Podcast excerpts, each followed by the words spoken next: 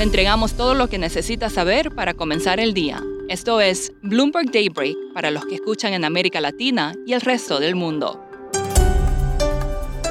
Buenos días y bienvenido a Daybreak en español. Es 23 de marzo de 2022. Soy Eduardo Thompson y estas son las noticias principales. El mercado global de bonos se toma un respiro tras recientes pérdidas debido a los temores de mayor inflación. Los inversionistas aguardan más declaraciones hoy de Jerome Powell y mientras tanto surgen distintas recomendaciones de cómo navegar el escenario de mayores precios.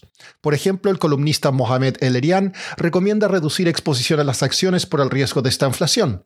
El banco BNP Paribas se inclina por posiciones cortas en los futuros de bonos del Tesoro a 10 años y Loretta Mester, presidenta de la Fed de Cleveland, dijo que un aumento de 50 puntos básicos en las tasas es apropiado y que es partidaria de subir las tasas hasta alrededor del 2,5% para fin de año.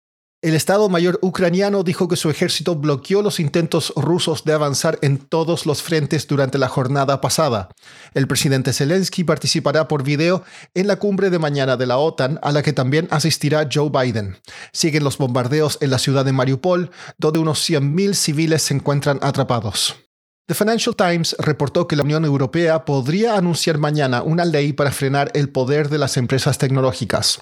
Esta afectaría a aquellas con un valor de mercado de al menos 75 mil millones de euros, que operan al menos una plataforma principal como una red social y que tienen al menos 45 mil usuarios activos. Entre las empresas que cumplirían con estas condiciones están Google, Amazon, Facebook, Apple, Microsoft, Booking.com y Alibaba.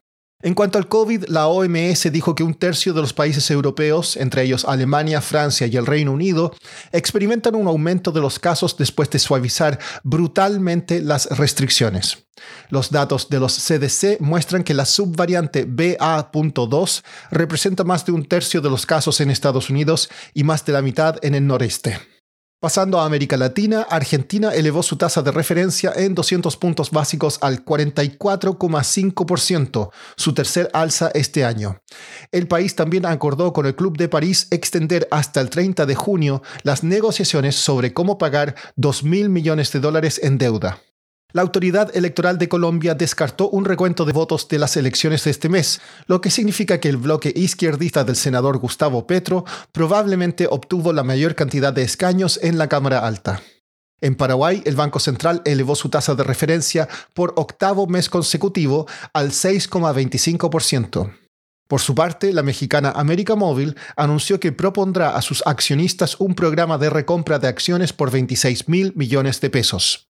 Argentina se ha vuelto el principal mercado en la región para los juegos Play to Earn, que otorgan premios en criptomonedas. Ignacio Olivera Dol, periodista de Bloomberg News en Buenos Aires, nos explica el fenómeno.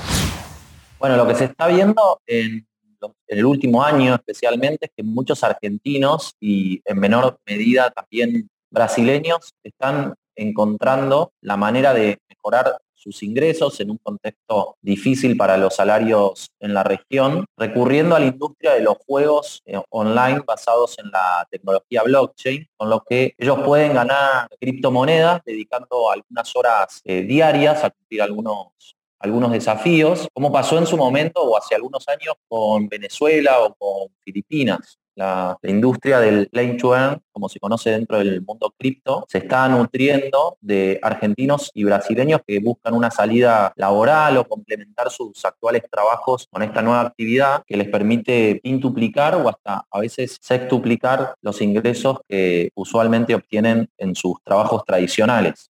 Ignacio, ¿cómo son estos juegos? ¿De qué se tratan?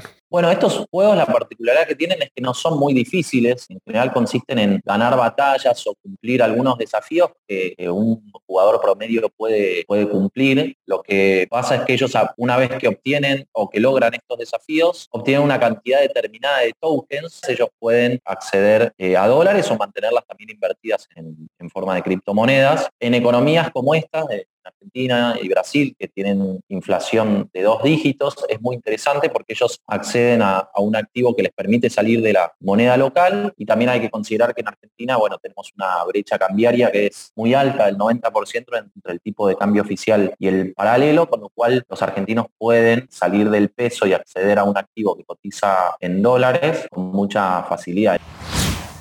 Por último, la tenista australiana número uno del mundo, Ashley Barty, anunció que se retira del deporte a los 25 años. Dijo en su cuenta en Instagram que no tiene la fuerza física, el deseo emocional ni todo lo que se necesita para estar al nivel más alto. Eso es todo por hoy. Soy Eduardo Thompson. Gracias por escucharnos. Para conocer todas las noticias que necesita para comenzar el día, revise Daybreak en español en la app Bloomberg Professional. También puede personalizar Daybreak para recibir las noticias que desee. Eso es todo por hoy. Sintonice mañana Bloomberg Daybreak